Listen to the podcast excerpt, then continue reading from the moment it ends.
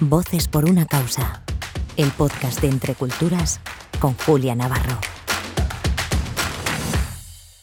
Pues bienvenidos a todos a Voces con una causa, el programa semanal de Entre Culturas en el que nos acercamos a sus proyectos y a la labor incansable que realizan por hacer de este mundo pues un lugar más justo y solidario. Y esta es una semana muy especial porque me acompaña una voz muy especial, que es la de Dani Villanueva, jesuita, vicepresidente ejecutivo de Entre Culturas y de Alboán, y es el responsable del área de cooperación de la Compañía de Jesús en España. Dani, ¿cómo estás? Fenomenal. ¿Bien de voz? Un lujazo estar aquí, la verdad. bueno, entre Culturas mm, eh, eh, se define como una ONG que cree en la educación, que es como una herramienta privilegiada para transformar eh, la sociedad y dice que trabaja por la justicia social a través de cinco causas. Lo primero que quería saber es por qué estas cinco causas y qué relación tienen entre sí. Y una vez que me diga las cinco causas, vamos a empezar por una de ellas.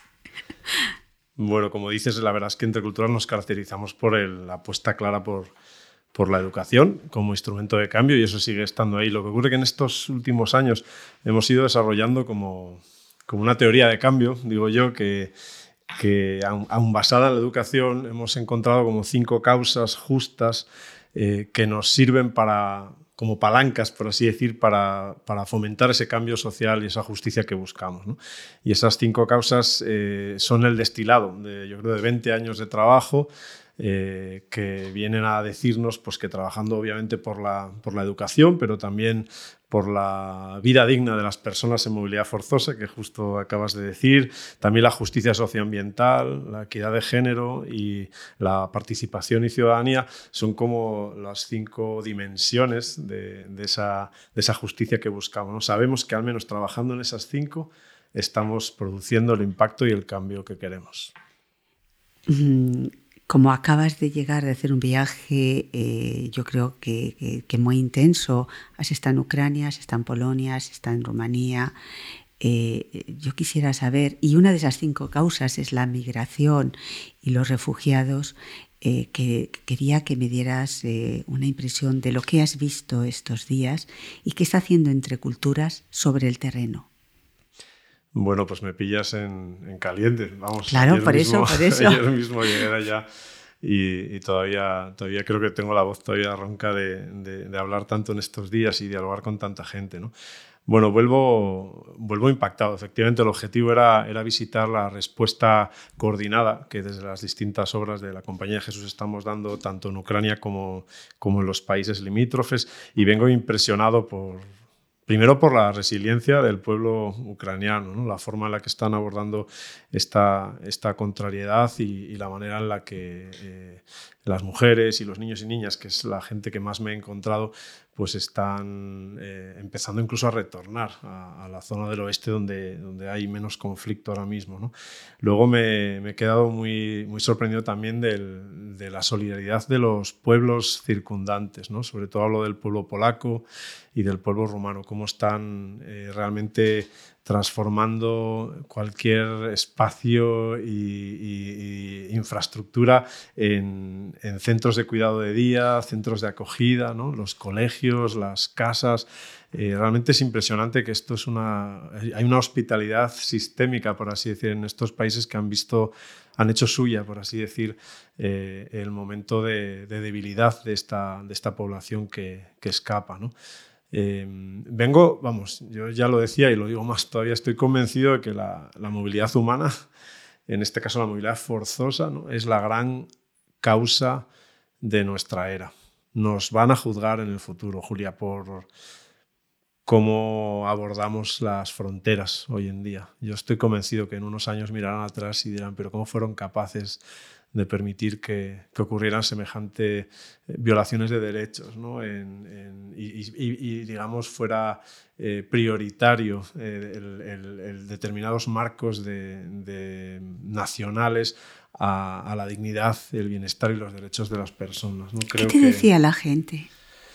¿Has podido, tener, podido hablar con ucranianos, con, con, esas mujeres que, que, han salido con lo puesto con sus hijos de una mano? Bueno, los equipos están trabajando, los proyectos son principalmente crear espacios de, cuidado. ¿no? Yo diría que es, eh, gustaba eh, pensar que, nuestro trabajo en el fondo es crear espacios de posibilidad para que la vida continúe. Y en muchas ocasiones es en, Polonia o en, Rumanía, es eh, tanto dar hospedaje como crear espacios de, atención primaria en la que al final empieza a haber clases, empieza a haber dinámicas y por lo tanto la vida vuelve como a fluir como en el caso de Ucrania, pues son eh, centros de acogida de día que lo que hacen es sostienen durante varios días a familias en su, bien en su éxodo hacia el exilio o bien ahora, algunas en la espera de volver a sus lugares. La mayor parte de los refugiados son mujeres con, con niños y niñas. Nosotros priorizamos mucho esas familias con, con necesidades especiales, ¿no? Para que, porque realmente el número de plazas que, que manejamos no es, no es tan grande ¿no? y de, de, hecho es una intervención bastante bastante costosa. Me quedo con varias anécdotas. ¿no? La, primera en, Leópolis, en Lviv, donde, donde estuvimos trabajando ahí eh, en los dos centros de acogida que, que están. Que han bombardeado hace unos días otra vez. Sí, justo ayer hubo todavía otro, otra bomba en el sur de Lviv.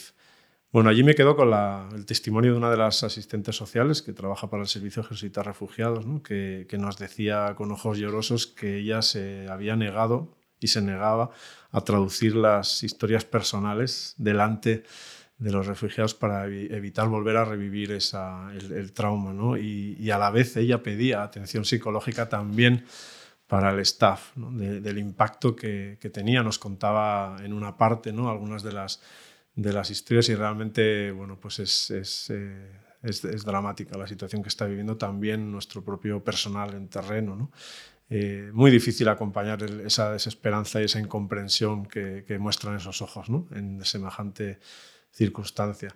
Otro, otra anécdota me pareció muy interesante también en, Galati, en, la frontera de Rumanía con, con, Ucrania.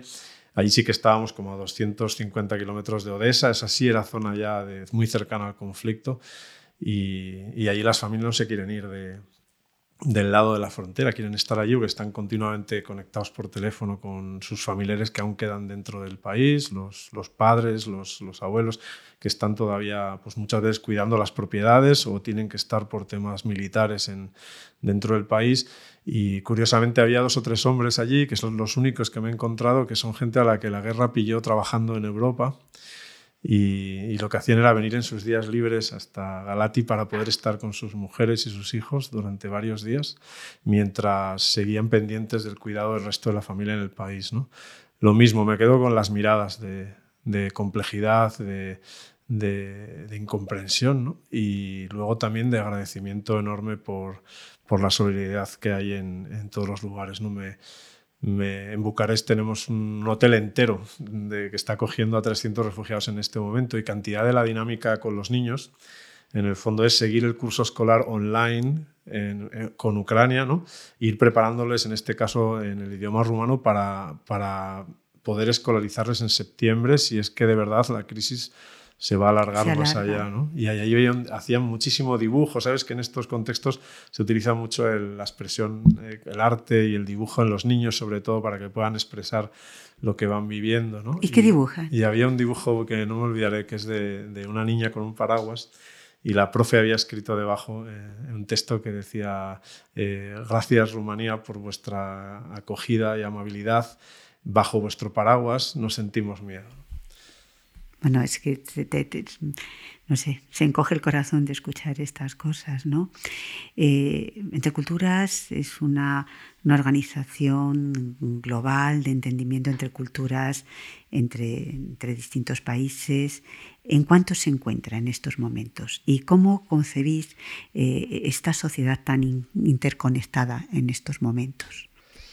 Bueno, yo creo que como, como ONGs de cooperación al desarrollo eh, tenemos una tendencia natural a lo, a, lo, a lo, internacional, a la cooperación tradicionalmente entendida, que luego no es todo lo que hacemos como, como espero que nos dé tiempo a explicar, ¿no? pero eh, en este momento estamos en 38 países. Eh, tenemos unos 178 proyectos en marcha en el último año. ¿no? Y lo que más nos enorgullece pues, es la cifra de, de unas 341.487, que son las personas que, a las que pudimos ayudar, acompañar, servir el año pasado. ¿no? Esa es un poco la, la dimensión de, de, del alcance de los proyectos de Entre Culturas. Nos... Y los más importantes siguen siendo la educación.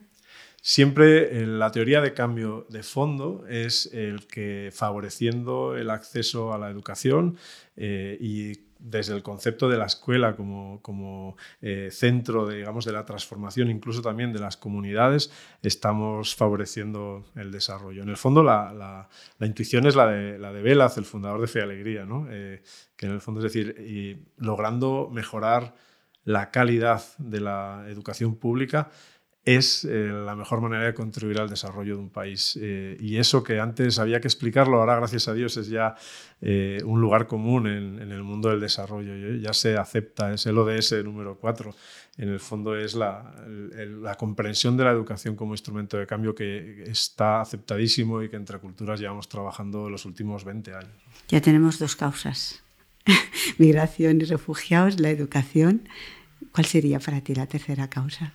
Bueno, la tercera causa, en, tan, digamos, en importancia no la, sería la no, justicia. Aunque, aunque no vayan eh, por sería, orden. No, sería la justicia eh, socioambiental, bueno, pues la, la, ecología, la sostenibilidad. Yo creo que ese es otro tema clave en nuestro, en nuestro trabajo actualmente, ¿no? Y, y bueno, hace poco más de, de, un mes hemos lanzado la campaña Somos Amazonía, como, como sabrás, Julia, en el fondo que intenta movilizar la, la ciudadanía eh, bueno, pues contra el cambio climático, defender la Amazonía y proteger a los pueblos que la habitan. ¿no?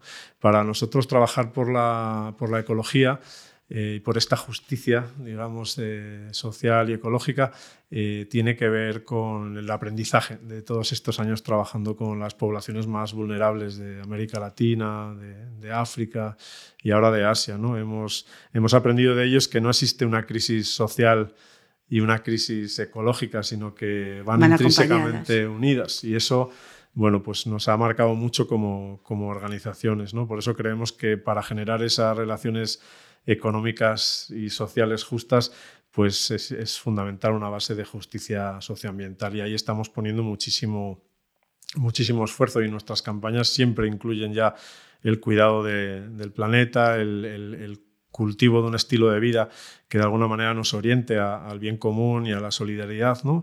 que tiene, tiene, es, es, una forma integral de concebir el cambio. ¿no? Hace ya mucho tiempo que nuestras organizaciones no intentan ayudar a gente que lo necesita, no, lo que hacemos es fomentar el cambio eh, y la justicia social y eso pasa por un cambio también radical en las sociedades de, eh, digamos, en las que estamos establecidos, en este caso España. ¿no? Y ahí nos ha influido mucho el Papa, no te voy a negar que la encíclica de Laudato Si eh, ha, sido, ha sido clave, ¿no? Es una, ha sido una, es llamada, una guía. Ha sido una llamada de atención mundial y bueno, a mí me gusta, me gusta verla como, como una, una llamada de atención a un diálogo que tenemos que tener todos y todas juntas sobre de qué forma estamos construyendo el futuro. ¿no? Y esto para nosotros es un marco clave para seguir trabajando. Y otra causa es la equidad, que eso también nos distingue de otras organizaciones. Eh, que una de las cinco causas sea la equidad, eh, a mí siempre me ha llamado mucho la atención y me gustaría muchísimo que, eh, que me hablaras de ello. ¿Por qué? ¿Por qué de repente entre culturas coge esa bandera? ¿Qué es lo que le llega a tener esa, sensibilidad eh, por algo tan importante como es la equidad y como es la igualdad entre, entre niños y niñas? Bueno, yo diría que no, que no es una bandera nueva para, para Entre Culturas en absoluto. Llevamos muchísimos sí, años mucho, es mucho tiempo, trabajando pero es, en ello. Pero es una señal de identidad muy vuestra. Bueno, lo que nos ha ocurrido yo creo que también, igual que nos pasaba con el, con el aspecto de la dimensión ecológica, yo diría que, que, de nuestro trabajo con las comunidades más vulnerables hemos aprendido también la, la importancia de trabajar eh, la, la, equidad de género y la protección especialmente de las niñas ¿no? como instrumento incluso de, de mucho mayor impacto en, en, nuestro trabajo. ¿no? Creo que obviamente la equidad de género es parte esencial de nuestro concepto de derechos ¿no? Y en eso nunca ha habido ninguna duda, pero sí hemos aprendido en estos años que como instrumentos de desarrollo tenemos que, hacer un énfasis especial en, en, la protección de las niñas ¿no? y que eso nos lo pedía naturalmente el trabajo con las comunidades y también nos lo lo hemos ido desarrollando como otra de las grandes palancas para mejorar nuestro impacto y el cambio que realmente deseamos. ¿no? Ahí la luz. La, luz, de, las, niñas. que es uno de los programas, de mis programas favoritos de Entre Culturas. Pero ¿qué problemas os encontráis en las distintas comunidades, en distintos lugares del mundo, cuando eh, de repente planteáis esas políticas de equidad? Eh, que no, a veces no son fáciles de implementar en, determinados lugares donde hay una cultura y una escala de valores en que las niñas, eh, bueno, eh, son, son, eran, eran un punto y aparte. Bueno, yo diría que, los problemas son los mismos que en nuestras sociedades, lo que pasa es que a lo mejor están más eh, más, más evidenciados, ¿no? O, aquí los tenemos más, más ocultos o tenemos, yo creo que más eh, elaborado el discurso. ¿no? Yo en eso me parece que estamos abordando una problemática que, que, es universal. ¿no?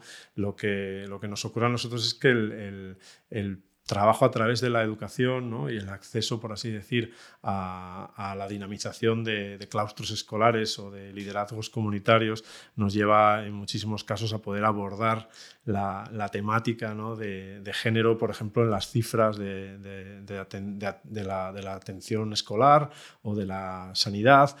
Y ahí es muy fácil hacer la, comparativa entre géneros ¿no? o, digamos, eh, vislumbrar enseguida eh, la, inequidad de acceso a, la educación o, la cantidad de, niñas que acaban dejando la escuela antes de tiempo o el impacto que tiene en, las comunidades, ¿no? en los matrimonios forzados, ¿no? o los embarazos no deseados o la violencia en general, la violencia en todo tipo de violencia, pero la violencia sexual también. ¿no? Esto nos hace poder abordar estos, estos problemas de manera mucho más sistemática, que quizá podemos a veces hacer aquí. ¿no? Y bueno, pues Salud de las Niñas ha sido sin duda alguna uno de esos, bueno, pues una de estas joyas, yo sé que a ti te encanta, ¿no? pero hay, bueno, es como yo diría que es como la silla roja hace 10 años, pues hay ocasiones en las que hay campañas que de golpe ponen nombre a, a intuiciones de manera extraordinaria y que aunan eh, proyectos, denuncia y a la vez vehiculan, por así decir, nuestra identidad y como una especie de señal de, esperanza y de dignidad. Y cuando eso sale, entonces es como que de golpe se da la, mejor sinergia que se puede dar en nuestras organizaciones. ¿Qué, ¿Qué resultados ha tenido este programa de la luz de las niñas?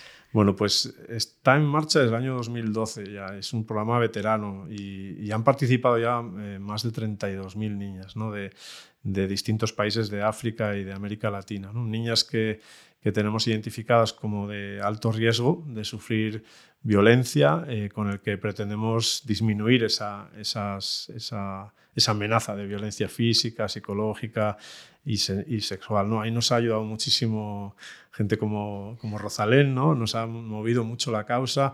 Eh, hoy en día bueno, pues acaba de, lanzarse en, Congo, eh, comenzó en Guatemala. Las niñas que, que, se han ido vinculando a esta campaña es precioso cuando vas a terreno y visitas las escuelas, ellas mismas se identifican con la luz de las niñas. ¿no? Hay una serie de, de ellas que, que sirven de de ejemplo y, de, y crean una, una especie de, de, role model para, para, el resto. ¿no? Ellas mismas se autodenominan niñas colibrí, ¿no? como símbolo de la fragilidad, pero a la vez de la resistencia para, para volar y llegar lejos. ¿no? Creemos realmente que con este tipo de campaña y trabajando sobre la infancia y la juventud estamos construyendo la, esas sociedades del futuro en el que esperemos no se repitan los mismos patrones que han llevado a estas situaciones de desigualdad y de injusticia. Y eh, estamos hablando de toda la dimensión internacional que tiene entre culturas, que sin duda es, muy importante, pero ¿y aquí? ¿Qué hace entre culturas en, España? ¿Qué hace en nuestro, eh, en nuestro país? Bueno, la verdad es que entre culturas, eso, principalmente se nos identificaba en su tiempo como cooperación internacional y es la bandera más, más grande que tenemos, pero bueno, realmente no tendría sentido nuestro trabajo sin, sin la presencia en la sociedad española. Como te decía antes, creemos firmemente que el cambio global pasa por la transformación honda de nuestras sociedades locales.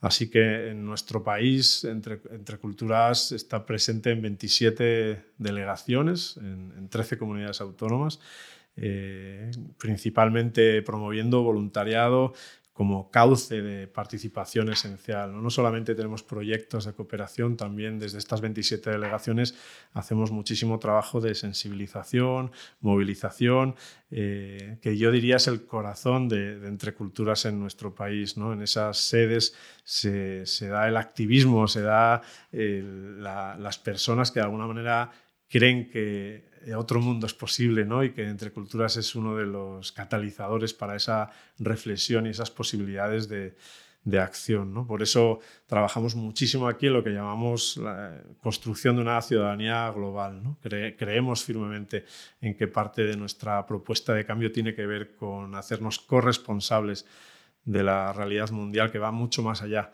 de la que yo experiencio, por así decir, en primera, en primera persona. ¿no? Por eso queremos ayudar a que la ciudadanía sea crítica, sea consciente, sea comprometida, responda a los grandes, a los grandes retos globales. ¿no?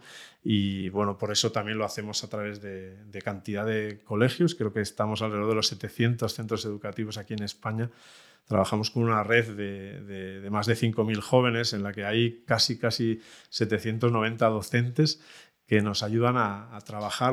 Es la red de jóvenes solidarios. Lo que hacemos es eh, con una metodología de, Design for Change que en el fondo nos ayuda como a plantear los niños y niñas aprenden a, sentirse actores de su propio ecosistema, de su propia historia, de su propio contexto. Entonces identifican las injusticias, proponen soluciones y eso lo hacen bajo la tutoría de un profesor, eh, primero a nivel de colegio, luego a nivel de barrio, a nivel de ciudad, eh, a veces en comunidad autónoma, ya lo hemos tenido los encuentros globales de la red de jóvenes que no solamente abarcan España, sino también otros países como Honduras, Guatemala, en el que estamos también trabajando con la misma metodología. ¿no? ¿Y qué pasa?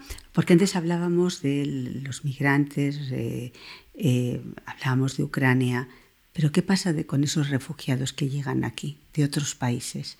No, no exactamente en estos momentos estamos todos focalizando eh, pues toda la angustia en, lo que está pasando en Ucrania, pero continuamente vienen refugiados de otras, de otras partes del mundo y llegan a España. ¿Qué hace Entre Culturas? ¿Cómo les ayuda? Bueno, en, España, a nivel de intervención social, que es lo que estás, eh, digamos, preguntando, trabajamos siempre de la mano del sector social de los, de los jesuitas en España. En el caso concreto que preguntas, en España tenemos una red que se llama Servicio Jesuita a Migrantes, que trabaja, eh, entre otros muchos temas, también con lo que es el seguimiento y la, acogida y la integración de migrantes y refugiados. En los próximos días van a presentar un informe de, de seguimiento de los centros de internamiento para extranjeros, que como sabes, son uno de los puntos complejos del sistema de, acogida en España. Los refugiados tienen solamente, digamos, tres salidas. Una es integrarse en la sociedad a la que llegan, la otra es reasentarse en un tercer país que les acoja y la otra es volver a, su país. ¿no? Y eso eh, estamos, nosotros normalmente trabajamos mucho en la acogida y la integración de migrantes y refugiados. Que es muy difícil la integración, ¿no? Es uno de los, de los capítulos en el que se necesita o necesitan más apoyo. Realmente es, es, un tema, es un tema curioso, el de la... Por eso digo que nos van a juzgar en el futuro, porque es un tema... Eh, enormemente necesario. O sea, las cifras hablan de la necesidad que tenemos en nuestras sociedades europeas de, una inmigración capaz de entrar, digamos, de forma natural al sistema que permita que siga funcionando nuestro, nuestro estado del bienestar. Es, las cifras hablan por sí mismas. demográficamente es necesaria esa población llegando a formar parte de nuestro sistema social y productivo. Eso es así. Y en cambio hay una politización del, tema que se utiliza sin duda alguna con fines políticos y electorales. Es decir, hay una, un estudio claro en que el, miedo al distinto, el miedo a lo diferente y el miedo a la amenaza externa es iba a decir, visceral en el ser humano y eso se utiliza una y otra vez y en España estamos siendo conscientes y muy, muy claramente. España y el resto de Europa. ¿eh? Estamos ahora en un momento en el, que, que, posiciones populistas están estigmatizando al migrante y al refugiado eh, para conseguir la fidelidad o el vínculo de determinada población que ante un desconocimiento, ante una falta de una narrativa mucho más integradora, mucho más esperanzadora, mucho más abierta, pues sienten, sienten ese miedo. ¿no? Es, es, el clásico, vienen a robarnos el trabajo, no se es van una mirada cargada de prejuicios. yo creo que en eso estamos haciendo muchísimo esfuerzo, tanto entre culturas como Alboan, como el SJM. Estamos en España haciendo mucho esfuerzo en esas narrativas mucho más eh, optimistas y constructivas, ¿no? que en el fondo parten de la base de que Europa no va a poder ser un oasis de, digamos, de paz en el medio del conflicto, sino que el futuro lo tenemos que construir juntos y lo tenemos que construir a base de integración de estas, de estas poblaciones. Curiosamente, España tiene además la, en la historia y en nuestra tradición. ¿no? Hemos, hemos salido muy bien de, de, épocas de inmigración masiva enorme, ¿no? en el caso latinoamericano, por ejemplo. En cambio ahora, bueno, es verdad que se trata de culturas eh, más distintas, de religiones diferentes. Bueno, eh, creo que hay un reto que es muy técnico, no es, eh, no es un reto de narrativa, es un reto muy técnico, que es, es encontrar las soluciones mejores para producir la integración de, en concreto, este tipo de culturas y, y, cosmovisiones. ¿no? Y luego hay un reto que sí que creo que nos toca a nosotros más de lleno, que es el, el de la sensibilización social y la narrativa para poder comprender que necesitamos de ellos también y de ellas para poder construir nuestra, nuestra, la Europa que soñamos a futuro. ¿no? Y ya sé que suena un poco egoísta, pero ahora mismo es una narrativa que, que tiene que, que, apelar también a aquellos que defienden eh, el uso de las vallas y de las fronteras cerradas como en el fondo yo digo, es una, estamos retrasando eh, y, digamos, eh, aumentando las posibilidades de conflicto a futuro. ¿no? Lo sabemos todos, también los políticos saben que el Frontex y las vallas no son la solución, pero eh, seguimos utilizándolas porque temporalmente parece que aliviaran, cuando en el fondo lo que estamos haciendo es redirigir los flujos de migración forzosa a vías probablemente más inseguras, más arriesgadas, ¿no? y por lo tanto metiendo a esta población en situaciones de mayor vulnerabilidad todavía. ¿Sabes una cosa que me gusta mucho de Entre Culturas? Cuando eh, habláis del medio ambiente como una de las causas y habláis de la casa común, la tierra como casa común. Me parece un concepto realmente hermoso nuestro trabajo tiene mucho que ver con, el concepto de bien común. Creo, que, creo que casa común es un, es un, término que ha utilizado muchísimo el Papa Francisco al hablar de, la, de, la, ecología y que en el fondo tiene que ver con este deseo que, que tenemos de poder recuperar como la, la fundación o las bases ¿no? de, de, ese bien común al que estamos llamados todos y todas. ¿no? Es, esta es la parte yo creo que más compleja de nuestro trabajo, que tiene mucho que ver también con la educación y con la juventud. ¿no? Cómo lograr que el niño o la niña que acaba el, colegio comprenda que el, del bien de la sociedad, del bien de todos también depende el mío, ¿no? y que eh, no se trata de una competencia de suma cero en el que si yo gano, para que yo gane tienen otros que perder, sino que hay una, una necesidad básica de trabajar por el bien común para realmente salir adelante como sociedad, que incluso de manera egoísta existe una necesidad de comprender esa especie de empatía por el bien común, porque si no, es imposible plantear una vida con propósito, una vida de sentido y un futuro eh, con, probabilidades de, éxito. Para eso nuestro trabajo está focalizadísimo en recuperar ese sentido de humanidad común, ese sentido de casa común, que lleve como a los jóvenes a comprender que esa es la solidaridad que buscamos, esa idea de, en el fondo, nuestro futuro nos lo jugamos juntos, ¿no? Y por eso es importante también comprometerme con la causa de los demás, aunque no los vea y no estén aquí, ¿no? Por eso mi estilo de vida tiene que cambiar. No porque yo sea generoso, sino porque es de justicia y lo necesito para garantizar ese futuro que soñamos todos y todas. Si tuvieras que añadir una sexta causa a las cinco causas, ¿cuál sería el desafío? Wow. O sea, después de mucho trabajo hemos llegado a esa síntesis de, las cinco. Y ahora vengo yo y te digo, pues... Eh, o sea, creo que hay una de fondo que si me pides, si me preguntas cuál sería, yo diría la, causa del sentido, la causa del propósito, la causa del motivo. Creo que normalmente nosotros trabajamos siempre desde las dimensiones de, justicia social. Eh, yo creo que de fondo hay una, hay una causa de la que no hablamos claramente, pero está de fondo transversal a todas, que tiene que ver con con esa dimensión de sentido, profundidad, propósito en la vida.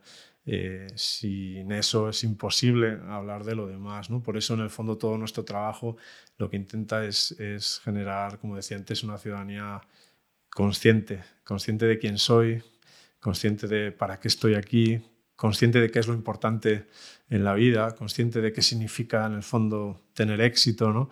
consciente de qué es lo bueno, qué es lo bello, ¿no? qué es lo verdadero.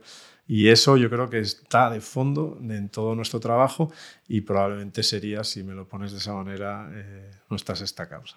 Pues, eh, pues gracias Dani por acercarnos a estas seis causas que son el motor de solidaridad para hacer de este mundo pues, un lugar donde todos podamos eh, vivir en paz. Y gracias a todas las personas que nos siguen y nos escuchan y hasta la semana que viene.